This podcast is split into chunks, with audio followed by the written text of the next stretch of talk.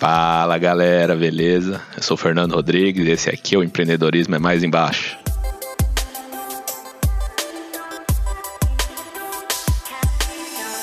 Fala pessoal, meu nome é Renan Silva e hoje a gente vai falar sobre franquias. A ideia aqui não é que a gente fale sobre como montar uma franquia, tá? Mas sobre a importância que é pensar como franquia.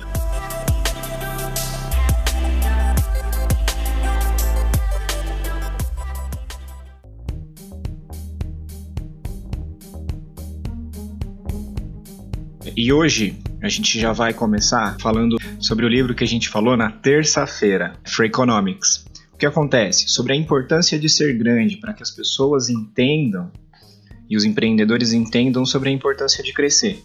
Mas crescer com qualidade, com processos.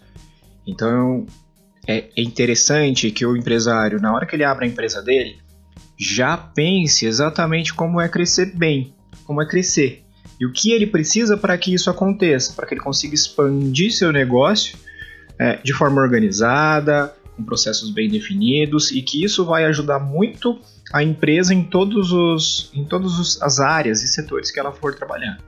Você tem que sempre planejar direitinho esse crescimento, né? Mas muitas empresas, como o ramo da alimentação, que o Renan é o nosso especialista aqui, elas costumam ter um limite de faturamento, né? Você atende um bairro e esse bairro o pessoal lá já é fiel, já vai compra bastante e a partir daí para onde você vai, né? Se, o, se, você não tem mais pessoas morando naquele bairro, chega um ponto que você já tá as pessoas de outros bairros já moram mais longe, tudo. Então é aí que você começa a pensar no plano de abrir uma franquia. Certo? Porque aí você está pensando em abrir locais mais próximos de outros clientes para expandir e é, provavelmente, vamos dizer, por alto, dobrar o seu faturamento, né? Que você está usando uma segunda estrutura com o seu know-how da primeira para poder vender para mais clientes e depois possivelmente até 50, 100 mil unidades. É mais ou menos isso que você pensa, que você enxerga ou eu falei besteira? Não, não, falou, falou de modo perfeito. O que acontece é o seguinte: nós que vendemos produtos, então eu, eu vendo, vendo produtos de panificação, você vende, vende equipamentos para tratamento de água e, e, coisas do tipo. Nós temos que entender que, nossa, que a gente tem um limite de crescimento. Né? Dentro da nossa, da nossa estratégia, nós temos limites de crescimento. Então, a gente precisa é, ampliar o, a ideia de ampliar os nossos negócios, ela é muito mais complicada do que, por exemplo, uma startup, né? Uma empresa de tecnologia que com um pouco mais de recurso ele consegue ampliar de, de forma muito maior o alcance dele. Então, por exemplo, uma padaria tem seu limite de estrutura, de tamanho, de oferta, né? Do que, de quem ele consegue alcançar. Então, para que eu consiga aumentar essa, esse alcance, às vezes eu tenho que duplicar as lojas, né? triplicar lojas, para que eu consiga aumentar. Eu não vou conseguir, com um pouco mais de investimento, ampliar esse, esse, esse range de. Né? Esse, o, o alcance que eu tenho da minha loja. Então eu vou precisar investir em uma nova loja, em uma nova estrutura de CD, para que eu consiga alcançar mais pessoas. É diferente, por exemplo, de um. Vou dar um exemplo, por exemplo, Uber, onde os carros não são deles, então eles, com uma estrutura um pouco maior, conseguem atender mais cidades. Né? E vale lembrar, por, que, por que a gente fala isso? Porque na verdade a maioria dos, empre... dos, dos novos empreendedores, empresários, eles não vão investir em programas, eles não vão investir em software, eles vão investir em empresas normais que oferecem produtos, bens. É, a maioria no Brasil vai fazer isso. Então, se você for abrir um negócio, você vai abrir um restaurante, algo na alimentação, você vai ter que entender isso. E aí que entra a importância dos processos, porque se você não entende os processos, você vai ter que abrir várias padarias e todas elas com o mesmo sistema de produção. Mas só que se você projeta, planeja os processos, você consegue investir um pouco menos. numa segunda unidade, numa terceira unidade e ter um centro de produção unificado. Isso daí barateia o, as unidades, faz com que as unidades fiquem mais baratas, sejam mais rentáveis, tal como. Às vezes até mais rentáveis, porque aí você consegue concentrar o processo produtivo. Né? E isso não só para não só para o setor de alimentação, mas para vários outros vários outros ramos. Né? Então, entender os processos, é, organizar os setores fazem, faz com que você consiga crescer de modo mais orgânico, mais fácil, mais barato. Né? Não como uma, uma empresa de software, mas sim. Um dos principais pontos da, de abrir uma franquia é você gerar vantagem competitiva para você mesmo, né? Porque além de você já saber o que você está fazendo, você está reduzindo custos aí pra, porque você vai começar a produzir a mesma coisa em massa, então todas as unidades tendem a é, ter uma vantagem. Agora, o que você comentou da, das startups, elas têm, assim, a palavra startup significa você fazer um negócio é escalável, ou seja, ele pode crescer sem limites com a mesma estrutura inicial, né? Por isso que a maioria das startups são tecnologia, porque tecnologia você criou o software, você pode continuar ali com a sua estrutura. Ali você vai comprar, obviamente, um servidor melhor, alguma coisa assim, mas nada relevante assim. Você vai precisar contratar muito mais gente, talvez com os mesmos 100 pessoas, você pode atingir o, o mundo inteiro, igual você falou, porque eu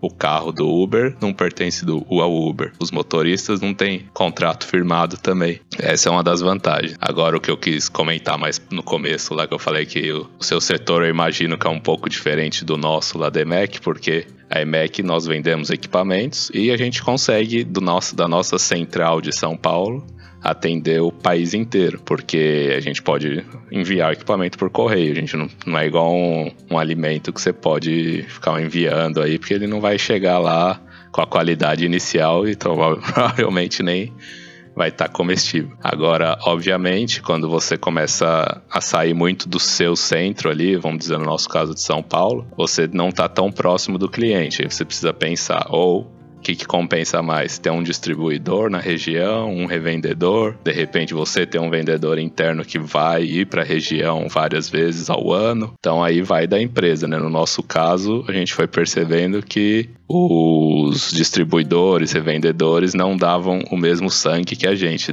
Pouquíssimos deram certo.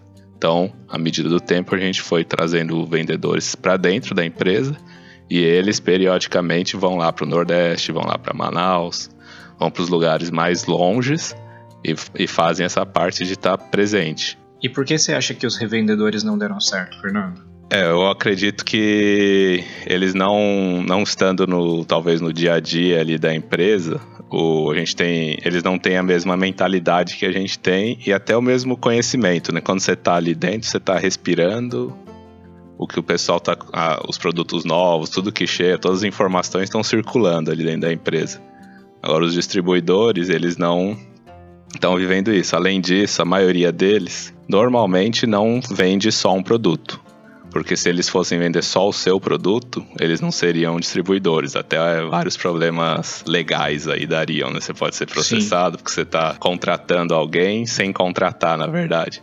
Sim. Então, muitas vezes o que aconteceu com a gente é que o cara tem outros produtos também na linha dele, alguns produtos que não estão relacionados com os nossos, e talvez para ele aquele produto compensasse mais. Então, são vários fatores, né? Pode ser o preço, pode ser a, a distância do distribuidor do dia a dia, ou ele ter outros interesses também que para ele são mais lucrativos e todo mundo tá para ganhar dinheiro, né? Então, todo mundo vai seguir o que tá mais no lucro. Aí no nosso caso, o que realmente a gente viu que deu certo é ter a equipe interna. A equipe interna, a gente acaba tendo alguns gastos maiores com viagem, né? Porque as viagens no Brasil são longas, mas é o que está trazendo um retorno maior. A gente consegue ter as informações do cliente, por que, que ele não está comprando. Sim, e vale lembrar que no Brasil tudo é tão caro, que é um país de dimensões continentais, mas que que pre o preço da viagem é de viagem internacional, né? É, às vezes até mais. Né? Quantas histórias a gente não ouve aí que é mais barato viajar para os Estados Unidos que para Caldas Novas, alguma coisa assim.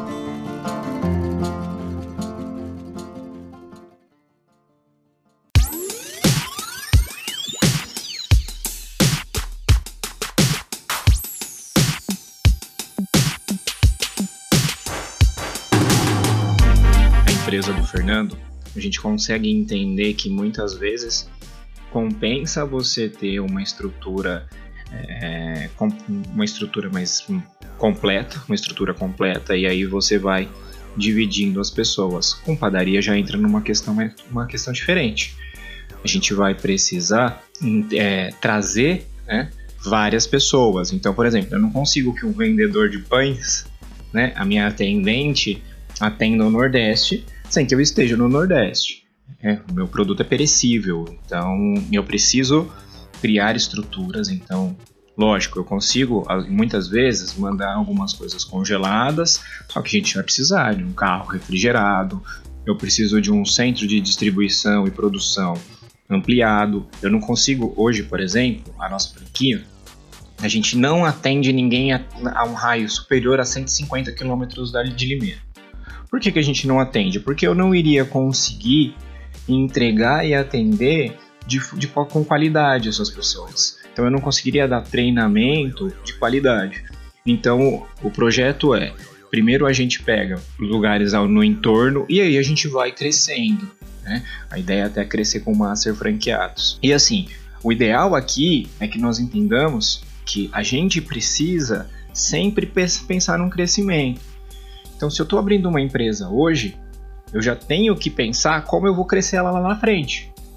Então, se eu vou abrir uma escola de inglês, como eu vou crescer essa escola de inglês? Então, eu já preciso abrir ela com treinamento para professor, com treinamento para para secretária, um treinamento para todo mundo, tendo processos muito bem definidos. Então, a, o, o, cara que, o, o cara que vai adquirir uma escola de inglês, por exemplo, ele já tem que ter isso pronto. Ele já tem que, já tem que ser dado para ele todo o treinamento e tudo muito bem colocado para que ele não se perca no processo e para que o dono também não se perca e consiga passar para os funcionários tudo muito bem explicado para que ninguém se perca. Por quê? A gente já falou sobre isso, é, principalmente na, na parte de contratação.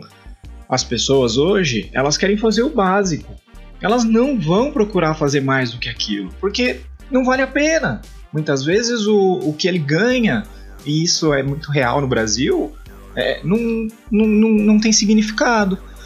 Então ele vai fazer o básico para poder ir embora para casa e em casa não vai fazer nada, porque às vezes nem sobra dinheiro.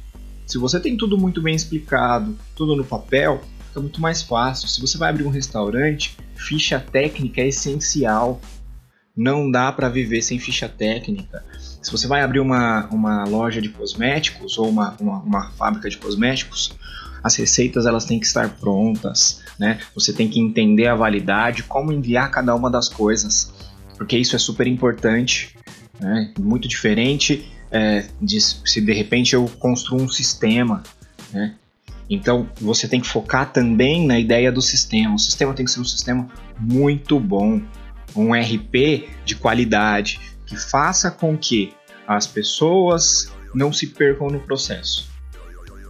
Exatamente. E o ponto-chave que você tocou que interessam as pessoas a entrar em franquias é a qualidade.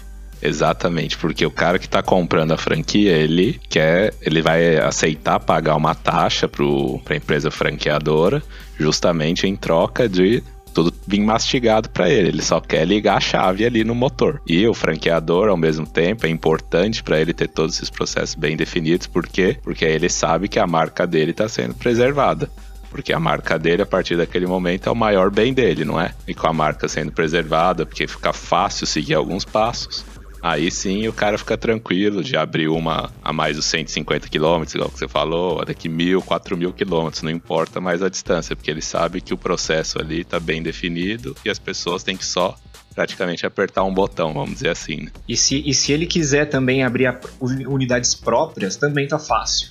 Né? Ele não vai precisar ficar lá de novo três anos dentro da empresa dele para fazer o negócio acontecer, porque ele vai conseguir passar de forma mais clara para as pessoas como as coisas estão acontecendo e como devem acontecer.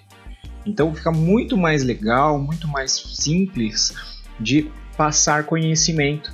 Então ele pode né, numa segunda unidade, numa terceira unidade, numa quarta unidade, ensinar pessoas de forma mais rápida, mais fácil, como deve ser feito, e aí, e aí sim poder cobrar.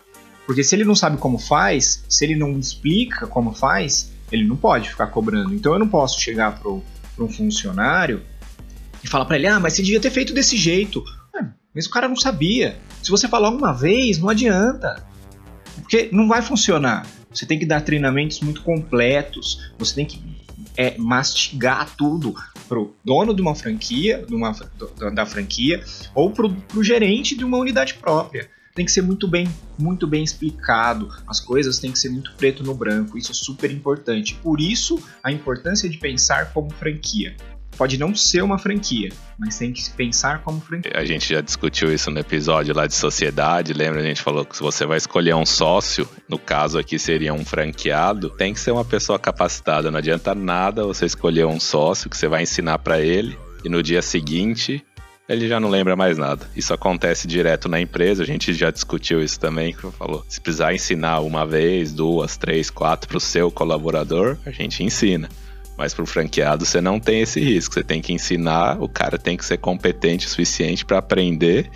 Lógico, vai surgir alguma outra dúvida no caminho, mas o, a ideia geral do negócio ele tem que estar tá ligado. Ele aprendeu e toca sozinho. Você, como franqueador, vai mastigar ao máximo, mas o cara também tem que ter um mínimo de conhecimento ali, competência de como gerir a empresa para poder tocar, né? Porque tem muita coisa em jogo ali, principalmente a, a marca. Fernando, quando a, quando a EMEC veio para o Brasil, é, seu pai é um grande responsável por esse sucesso. E como foi, você lembra? Sim, a gente ainda morava em Curitiba e meu pai já era envolvido no setor de tratamento de água, né? Ele sempre trabalhou nesse setor, era sempre um dos melhores vendedores na empresa que ele trabalhava. E começou a surgir o movimento das bombas eletromagnéticas, né, que são o nosso principal mercado lá pela década de 90. E no Brasil ainda era uma tecnologia nova, ninguém vendia. E a empresa que ele trabalhava na época, justamente, foi uma dessas empresas que começou a trazer a tecnologia da EMEC. Conheceram o pessoal da EMEC numa feira, e a EMEC falou: leva alguns equipamentos, faz um teste aí para venda e vamos ver como é que vai.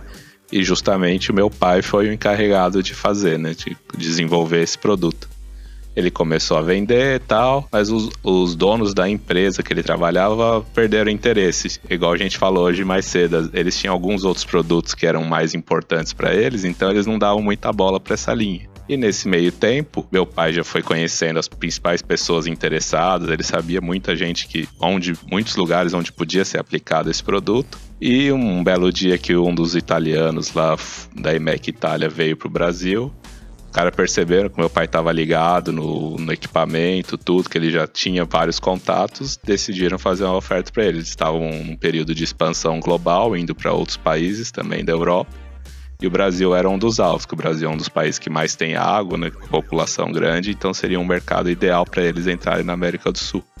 E aí foi que eles fizeram uma proposta de sociedade para o meu pai, para começar a colocar esses produtos porque eles estavam entrando num processo de crescimento da fábrica lá na Itália. Então, crescimento da fábrica, eles precisam produzir mais para usar o máximo da fábrica, né? Para produzir mais precisa vender mais, ou seja, para vender mais tem que expandir o mercado. Então, eles fizeram o risco deles para entrar em vários mercados ao mesmo tempo, porque eles já estavam preparados para abastecer esses mercados. E aí foi. E felizmente é, virou história aí, gente.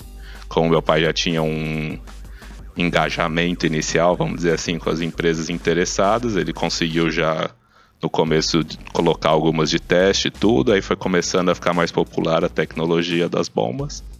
E assim foi crescendo até hoje a gente está aí um dos principais players do, do mercado brasileiro e a EMEC é reconhecidamente uma das dos principais players do mercado mundial. Né? Ela está presente aí Emirados Árabes, em vários países da Europa, na China, aqui no Brasil, então esse aí foi uma história de sucesso. Ela não é exatamente uma franquia, né? Nós somos considerados distribuidores, mas como é uma marca em todas as distribuições, ela leva a marca dela.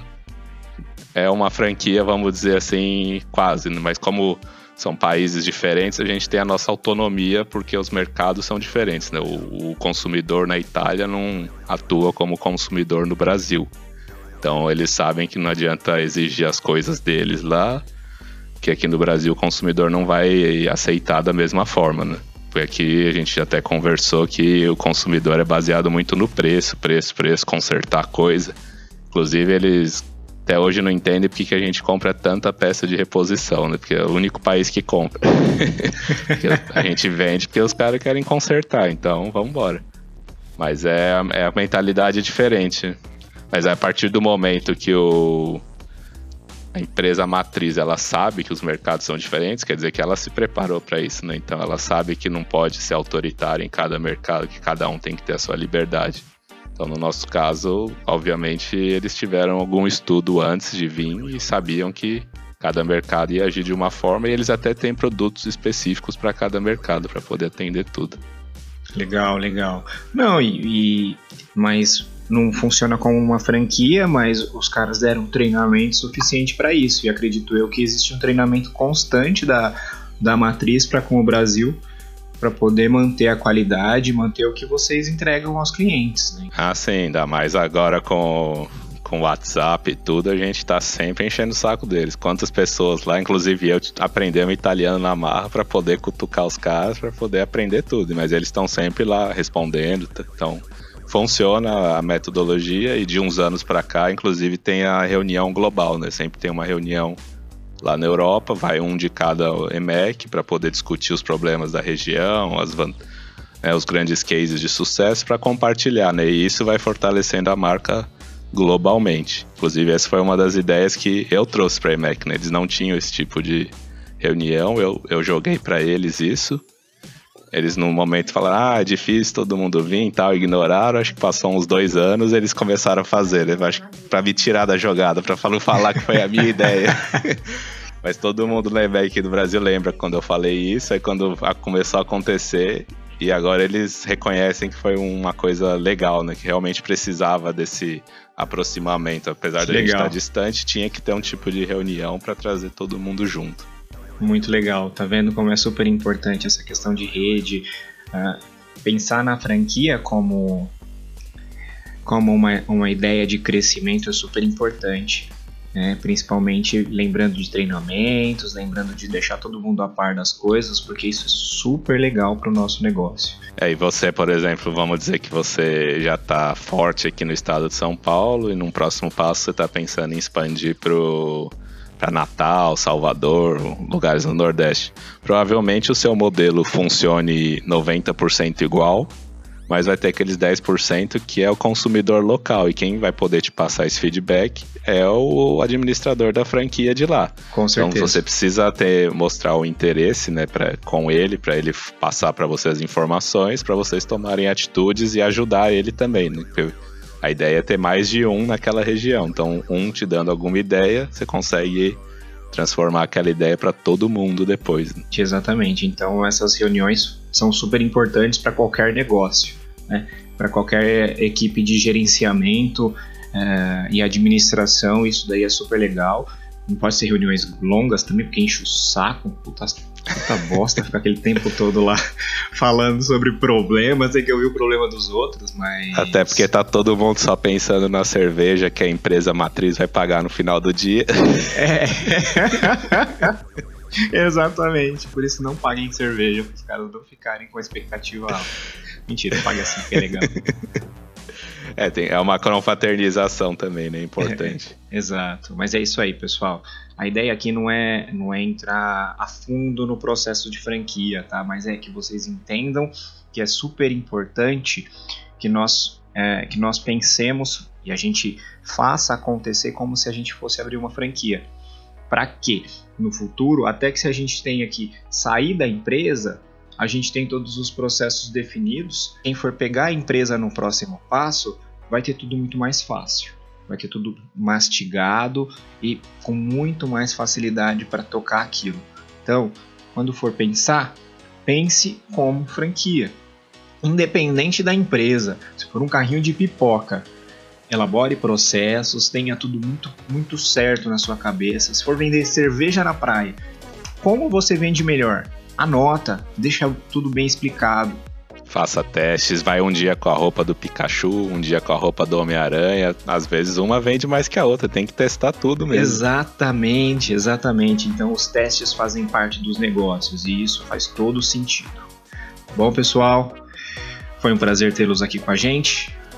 Terminamos aqui. Tem alguma consideração, Fernando? É muito satisfatório quando você começa a implementar processos dentro da empresa, tudo, e quando você não está na empresa, por exemplo, você está de férias, você vê que tudo funciona redondinho justamente que você implementou esse processo. Ou seja, você deu um passo para ser uma franquia, porque se você, você deixar uma área da empresa funcionando sem a presença do gerente ali, é exatamente o que uma franquia quer fazer, né? Então, quando você consegue criar todos os processos para toda a empresa, assim, né? Não só para uma área, e você, de repente, o gerente não tá lá, o diretor ficou doente, alguma coisa, e a empresa continua rodando da mesma forma, sem problema nenhum, você tá pronto, meu chapa. Boa, é isso aí. Boas empresas funcionam sem o dono. Tchau, tchau, pessoal. Valeu, até mais. Valeu, pessoal. Até o próximo episódio. Um abraço.